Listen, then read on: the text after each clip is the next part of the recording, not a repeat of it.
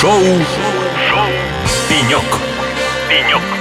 Сел и поболтал. Ну что же, дорогие друзья, шоу «Пенек» на радио «Эхо Лосей». С вами я, Алексей Рудым. Мы на Иннопроме. Третий день Иннопрома. Э, Как я уже говорю, третий день это уже выживание на Иннопроме.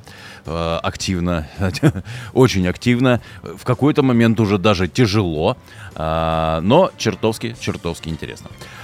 И я вот каждый день обязательно посещаю э, залы, где, где представлены все решения, где экспозиция. Э, каждый день нахожу что-то новое, что не успел заметить в прошлый раз. В общем, есть чем заняться и на Инопроме. Если вы еще не здесь, приезжайте и обязательно посмотрите. Ну, а у нас на пеньке расположился гость. э, Гость, сейчас вы узнаете, из очень крупной известной компании. Сергей Диденко, директор по информационным технологиям Фосагро. Сергей, добрый день. Добрый день, добрый день, уважаемые слушатели. Добрый день, Алексей. Спасибо большое, что нашли время прийти к нам в студию. Ну и первый традиционный вопрос. Как вам Иннопром? Что нашли для себя? Что увидели? Что поразило? Что, может быть, наоборот, как-то расстроило? Может быть, гоночный трактор? Нет, на самом деле, э, стоит отметить очень теплую атмосферу. Очень. В прямом и переносном снаружи и внутри. да, да. 40 градусов вчера. 40 градусов, друзья, в Екатеринбурге. тер- Да, они установили температурный рекорд. Дубай Да, в Дубай теперь можно не ездить за инновациями. из-за жарой.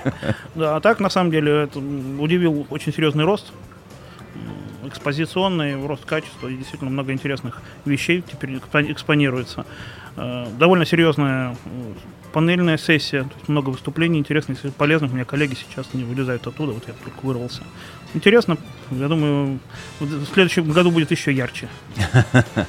И главное, чтобы не жарче. Вот жарче уже не надо, да, потому что тяжело третий день так работать. А, Сергей, давайте мы с вами поговорим о вопросе, который мы обсуждаем все три дня, точнее, это тему, которую мы обсуждаем три дня. А, Мы говорим о цифровизации, цифровой трансформации. Вот, знаете, я даже удивлен. За последние три дня вы первый директор по информационным технологиям. Такое ощущение, что остальные просто исчезли. Теперь все директора по транс- цифровой трансформации, по цифровизации, там, по управлению цифр... Ну, в общем, все, все теперь уже не в IT, а все в цифровизации и трансформации.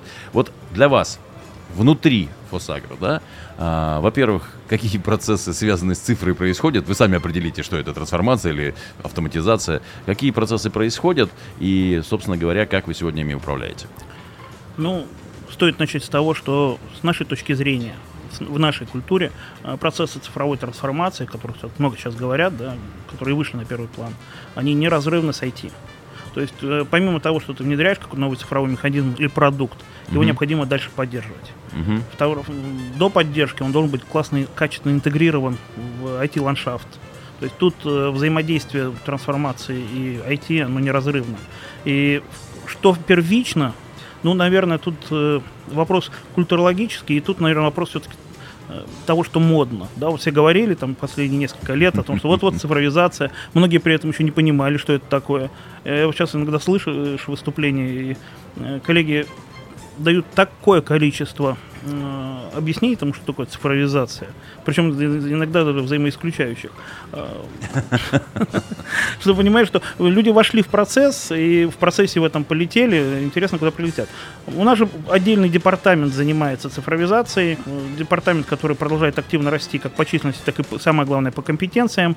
И мы многие продукты, которые реализуются там, есть внешними исполнителями даже, мы пытаемся реинженерить и значит, э, обслуживать самостоятельно и развивать самостоятельно.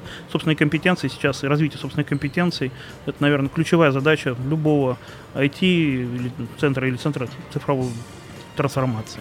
А вот как, э, вот смотрите, э, возьмем простой пример. Вот э, я компания, корпорация, да, которая решил, решил в себе развивать вот эти цифровые сервисы, да, там приложения создавать, не знаю, там B2B сам писать, неважно. Вот, естественно, я иду на рынок и беру лучших с этого рынка. Вот есть какая-нибудь компания, которая занимается там разработкой на B2B систем. Вот я пошел, куп- купил людей из этой компании, это лучшие на рынке люди, интегрировал их в себя, начали они работать.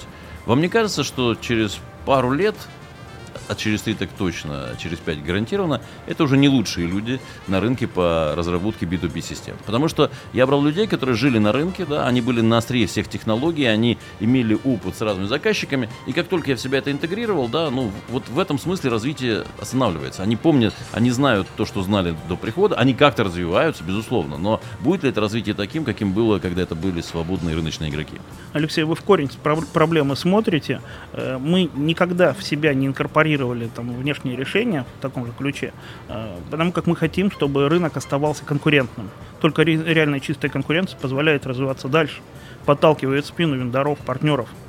А, мы забираем решения, эксплуатируем и смотрим на рынок дальше. А что есть еще? Ну, то есть вы не, э, мы произ... не производите их внутри, да, то есть как бы там полноценно? Мы, произ...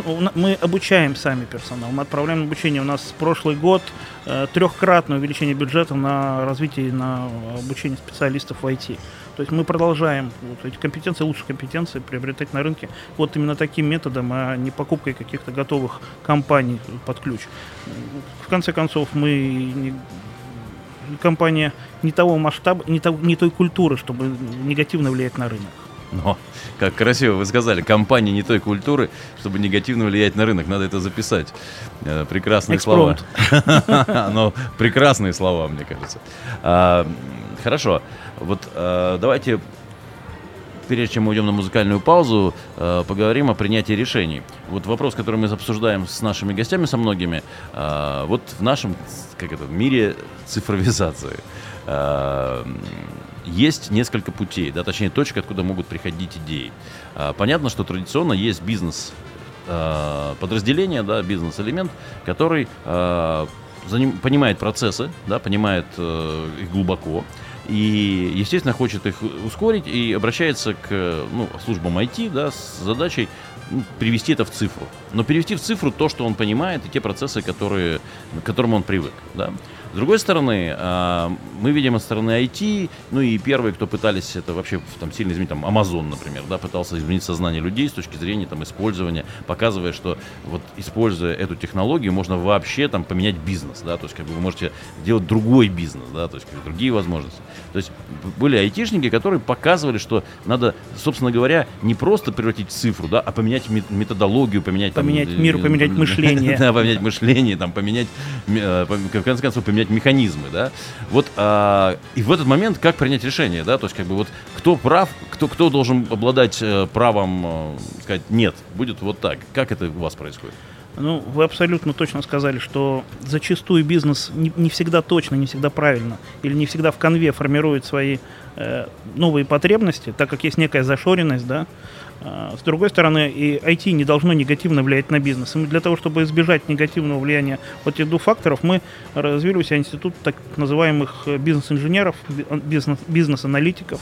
Это специалисты, которые анализируют задачу и говорят на языке бизнеса, но при этом раз, активно развиваются, активно там, получают новые компетенции и, и живут в IT. То есть это вот, вот такой э, арбитр, который пытается договориться как с одной стороной, так и с другой. То есть они зачастую это выходцы из бизнеса, такие наиболее продвинутые, такой, знаете, золотой фонд, который знает, куда надо двигать и следит за современными инновациями, новыми механизмами. Вот так, так удается достичь вот этого консенсуса и развиваться в нужном ну, направлении. Есть, между, между этими двумя э, подразделениями, да, которые находятся в крайних точках, появляется некий шлюз. Да, шлюз. Ну, а где, где, где вы учите этих людей? То есть как готовых с рынка, я там, из прайс, бывший прайс Waterhouse, откуда, откуда они берутся? Как... Ну, как я уже сказал, это люди, люди глубоко бизнесовые э, по первой, э, по, наверное, по бэкграунду. Э, ну, развитие современ... я, я не знаю, мы можем в эфире называть институты там, да?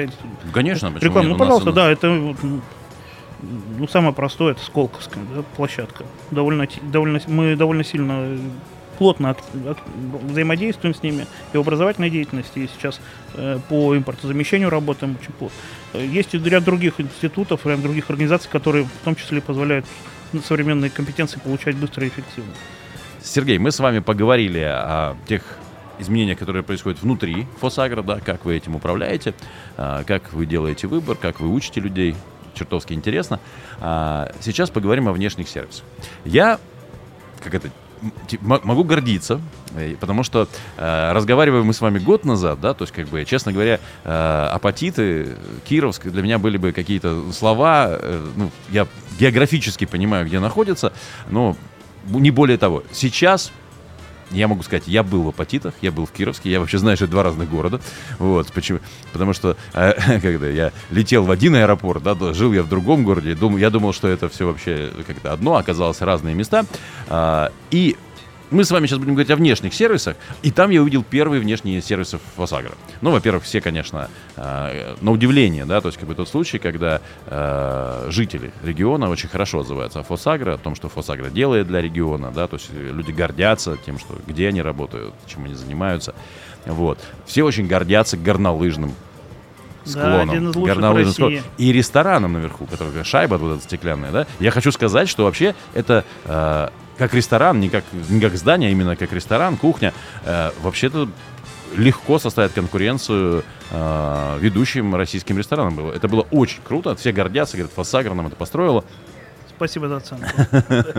Мало того, то есть как бы это был первый раз в моей жизни, а, когда прилетев на самолете, я был единственный, у кого не было лыж. То есть когда я когда регистрировался, мне сказали, а лыжи где? Я говорю, у меня нет лыж. Но я, я, я летел кататься на снегоходе, поэтому у меня не было лыж, это правда. То есть как бы, но она, она очень удивилась, она говорит, как это, вы же в Кировск летите? Я говорю, в Кировск. Лыж, говорю, а лыжи где? То есть как бы, а дальше я впервые видел, чтобы э, чемоданы выдавали сначала не бизнес-класс, не кому-то, сначала выдали лыжи на ленту. То есть, и пока все лыжи не выехали, а, ничего не пускали. После этого выпустили ботинки, и только после этого чемоданы. То есть, как бы, вот это вот, я понимаю, вот это уровень отношения к горнолыжникам. Это целый комплекс мероприятий, начиная от э, строительства горнолыжного комплекса, очень серьезного, э, до развития транспортной сети, да. Есть, э, понятное дело, в 90-е годы э, объем авиаперевозок по России упал катастрофически, а тут э, компания занималась как раз развитием, в том числе и сообщения как железнодорожного, так и авиа.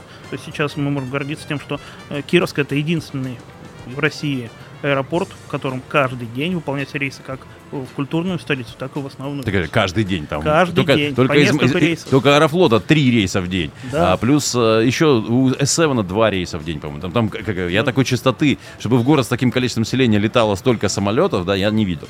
Вот. Поэтому давайте про внешние сервисы. Какие еще внешние сервисы, кроме горнолыжного курорта транспортной сети, а может быть цифровые сервисы, сегодня а, есть у Фосагра?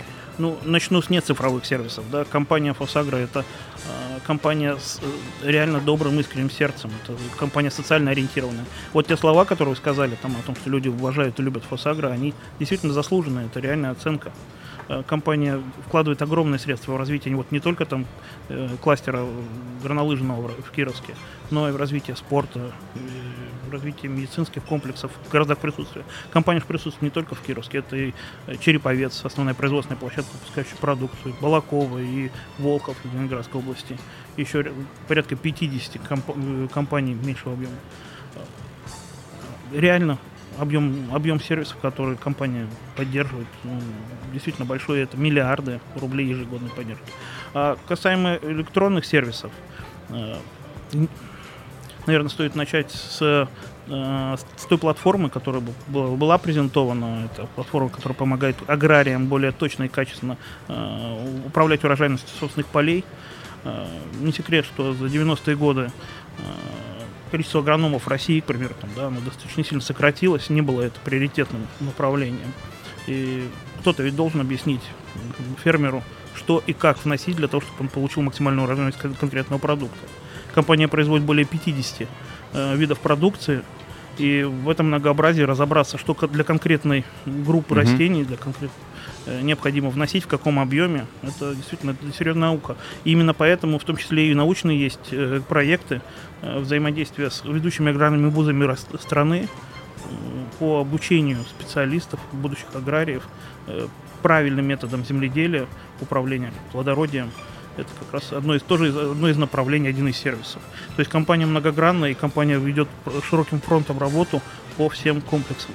А я правильно понимаю, что это та платформа, которая будет презентована на БРИКС, да, африканс, африканским странам в первую очередь? Да, да, да, да. То есть после того, как мы вышли на российском рынке с этим приложением, оно получило заслуженную оценку сообщества, действительно стали пользоваться поняли, что это серьезный продукт, который действительно помогает ну, решили выйти на внешний рынок, продемонстрировать то же самое в мировом сообществе. А я правильно понимаю, что это, э, грубо говоря, вот есть результаты исследований, которые вы проводите для того, чтобы ну, создать э, те или иные удобрения, да, в том, как бы, того или иного качества, той или иной там, направленности, да, вы эти, проводите исследования, да, и сейчас вы просто эти исследования, по большому счету, э, превратили ну, продуктовый вид, да, то есть как бы и э, выдали, в общем, рынку как э, инструкцию, как там вспомогательный да, элемент. Да, это, это как раз элементы этой работы, взаимодействия с научным сообществом. Помимо того, что у нас есть собственный институт, принадлежащий компании NewWave, также вот взаимодействие с теми вузами дает как раз вот этот вот результат, вот эту аналитику, которая так востребована на рынке. А это цифровая платформа, и к которой могут подключаться кто, ваши клиенты или все желающие, кто... Да, вы... могу еще раз предложить.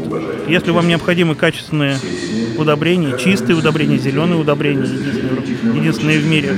Если вы хотите приобрести, не знаете, что и как, обращайтесь в нашу платформу. Все сервисы глубоко цифровые, качественные, все открыто. Ну, а платформа создавалась каким-то внешним игроком, да, или это... А, там был целый консорциум. То есть там и аналитики, и ученые, и собственный, собственный коллектив, и привлечение внешних разработчиков. Ну, платформа комплексная и достаточно тяжелая. А сложно было управлять вот этим процессом создания? Такие разные люди, да, с такими разными, ну вообще все, всем разными как, менталитетами, э, темпераментами, мне кажется, там, подходами, да, вот э, сложно это был проект с точки зрения вот этого вот нахождения и управления этим всем? Вы знаете, очень сильная команда Фосагра. Мы редко о себе говорим в таком ключе, да, мы редко себя хвалим. Значит, очень сильная команда, которая справляется и с гораздо более сложными заданиями. Задача была интересная, и команда была сильная. Да, сложно, но легкие вещи, наверное, не мотивируют. Ну что же, друзья, э, я, я в восхищении, потому что за, только за одну беседу я как минимум э, четыре цитаты, да, вот готов, э, собственно, использовать в дальнейшей жизни. Сергей, спасибо вам большое, спасибо, что пришли к нам. Друзья, у нас в гостях был Сергей Диденко, директор по информационным технологиям Фосагра. Вот, я, мне хочется пожелать вам удачи, да, и в развитии платформы, еще каких-то э, сервисов, да, то есть, чтобы действительно э, и Фосагра, и вообще наша страна становилась гора, э, все интереснее, интереснее, да, продвинутее и ярче. Да, спасибо, всем добра, успехов и, наверное, любви. это, так не хватает. это главное. Ну что ж, друзья, это было шоу «Пенек» на радио «Эхолосей». С вами был я, Алексей Рудым. Оставайтесь на нашей волне. Впереди еще много интересного, интересных гостей и лучшая на свете музыка. Пока. Куй, товарищ, цифруй, товарищ. Пока, пока, горячо. горячо. И на пром 2023.